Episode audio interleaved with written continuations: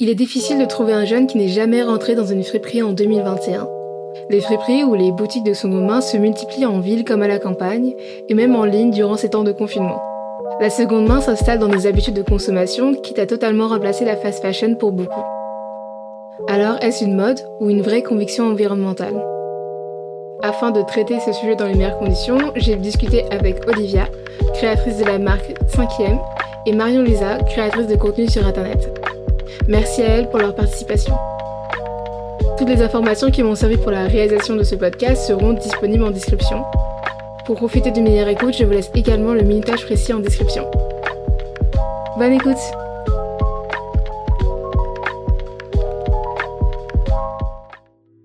Je ne pense pas avoir besoin de redéfinir ce qu'est une friperie, mais je voulais préciser qu'il en existe deux types. La friperie caritative du type Emmaüs, qui vend des vêtements à très bas prix et qui ont été donnés par des particuliers.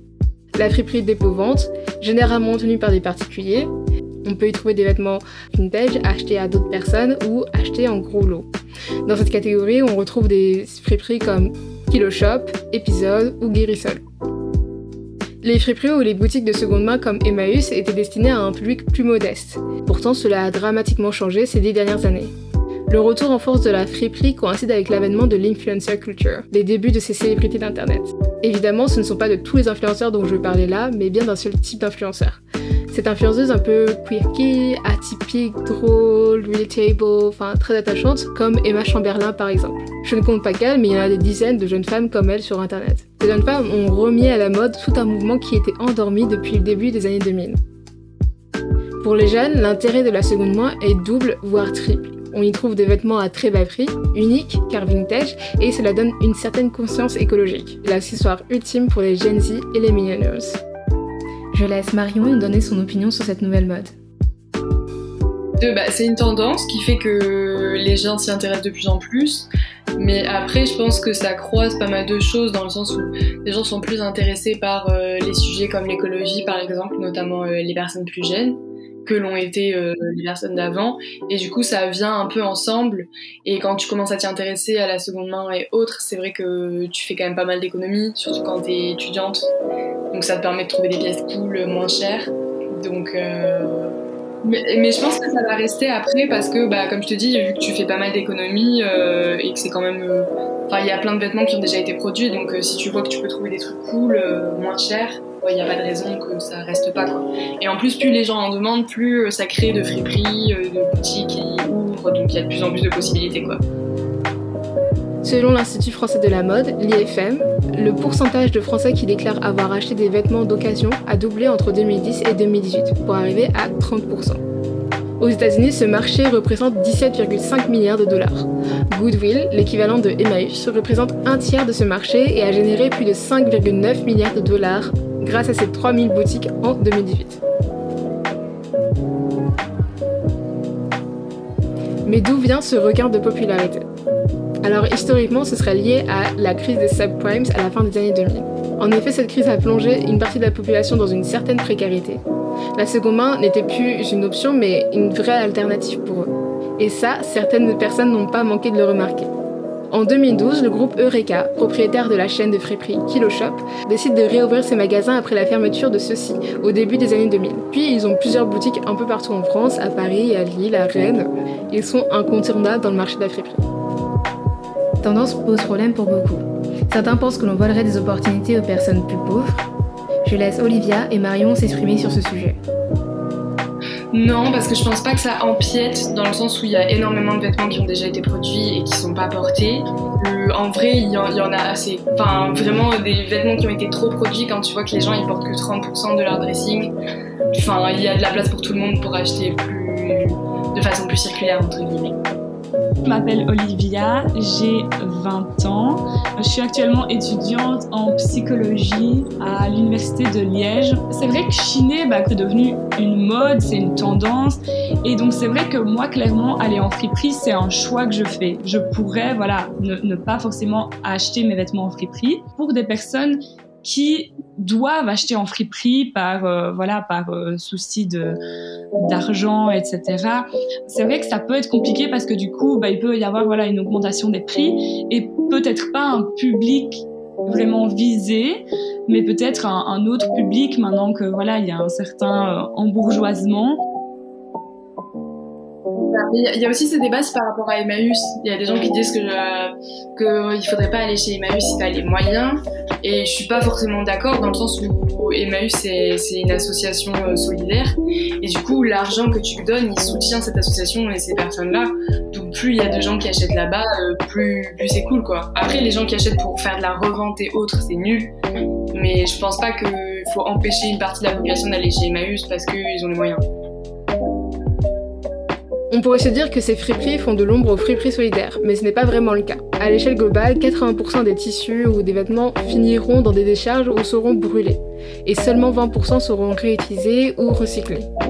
Et si on prend cette donnée en compte, on ne vole pas forcément des opportunités, mais je comprends totalement l'idée qu'il y a derrière ces propos. La seconde main s'est grandement embourgeoisée. Ce soudain regain de popularité a effacé partiellement, si ce n'est totalement, la stigmatisation qui persistait autour de cette pratique. Acheter en friperie était vu comme ringard, sale et un indicateur de pauvreté.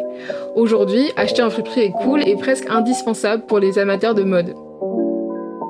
Bien que le prix en boutique solidaire n'ait pas augmenté, les autres friperies n'hésitent pas à le faire. Et malheureusement, c'est la loi de l'offre et de la demande. Beaucoup de jeunes n'hésitent pas à revendre des habits achetés à seulement quelques euros, à des prix exorbitants sur des plateformes comme Vinted ou Depop. Cependant, je n'irai pas jusqu'à les blâmer. Les personnes qui profitent de ce système, généralement des jeunes femmes, ne sont pas incroyablement riches, comme on pourrait le penser. Elles investissent beaucoup d'argent et de temps dans ce business, et c'est une manière de gagner de l'argent comme une autre. Je vous encourage néanmoins à faire attention aux arnaques sur ces plateformes. Pour trouver la perle rare en friperie, il faut s'armer de patience. Pour les moins patientes d'entre nous, il existe ces autres alternatives comme les sites de revente que j'ai précédemment cités ou les friperies en ligne, très pratiques durant cette période. Et voici nos recommandations. Après, avec mon petit frère, on a fait le tour des Emmaüs à Paris, donc on les a tous testés et il y en a un qui est hyper hyper cool, qui est Riquet et qui est vraiment fou, énorme, toute une partie vêtements qui est vraiment énormissime. Enfin, quand je l'ai vu, je me suis dit putain, c'est pas possible de, de pas trouver de vêtements de seconde main qui te plaisent là-dedans. Genre tout était hyper bien euh, il y avait même une espèce de librairie, avait des petites cartes postales en vente et tout, c'était tout comme neuf quoi. J'aime bien épisode, donc ça c'est vraiment euh, J'aime bien ce trip-là parce que c'est vrai que si tu veux une pièce spéciale, tu sais que, par exemple, dans ce magasin-là, tu vas trouver des belles vestes en jeans, euh, voilà, certaines, ce genre de choses. On a aussi euh, Think Twice, je sais pas si vous avez ça euh, en France.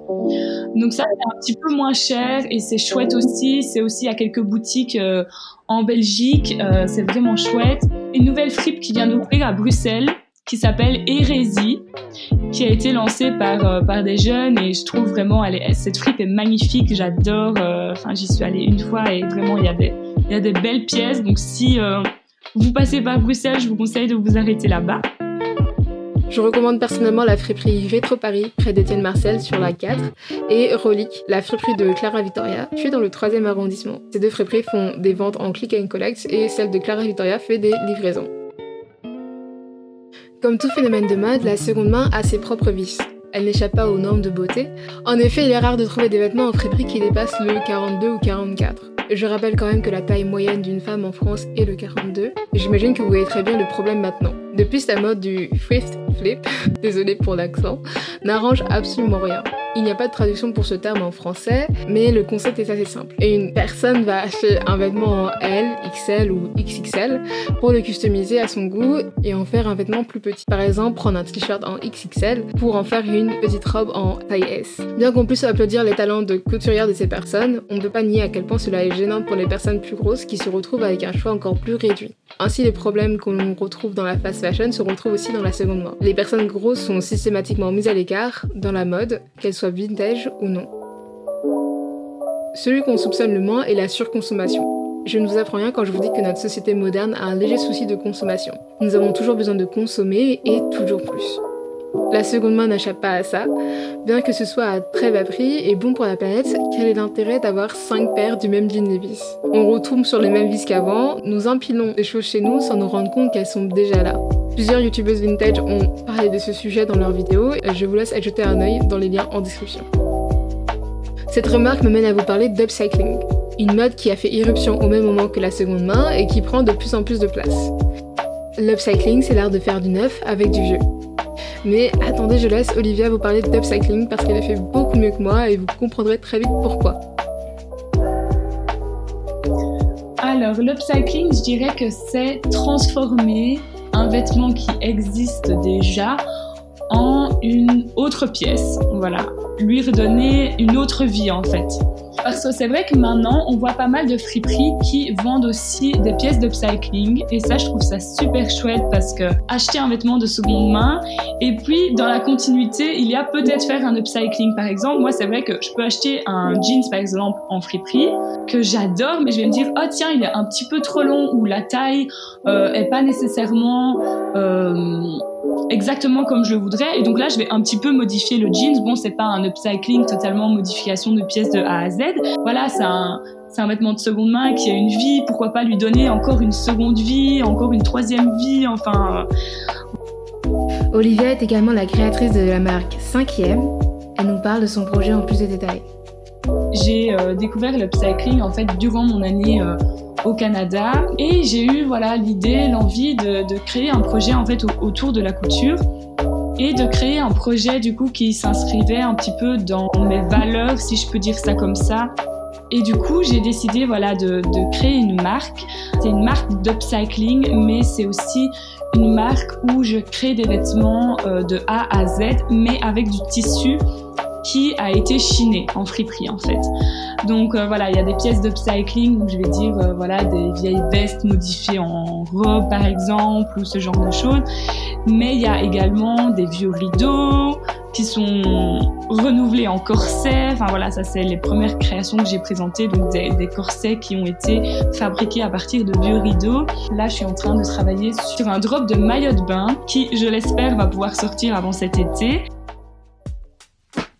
Vivre de manière écolo est de plus en plus populaire. L'appropriation des habitudes de consommation des personnes plus modestes par les plus riches ne se limite pas qu'à la mode. J'ai vu beaucoup de vidéos de life hack sur TikTok ou Twitter, comme euh, par exemple réutiliser les sacs en plastique du supermarché en sac poubelle. Ça paraissait révolutionnaire pour certains, mais c'est quelque chose que beaucoup de familles issues de minorités ou euh, plus modestes faisaient déjà depuis très longtemps.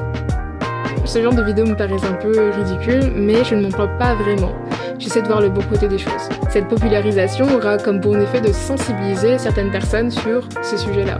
Les achats de seconde main se démocratisent et les sites de revente un peu vieilleux comme Le Bon Coin se font une nouvelle peau. On trouve absolument de tout en seconde main comme euh, les téléphones sur Back Market. Je ne suis absolument pas sponsorisée mais je suis très satisfaite de mes achats. Ou des vêtements de luxe sur Vestiaire Collective.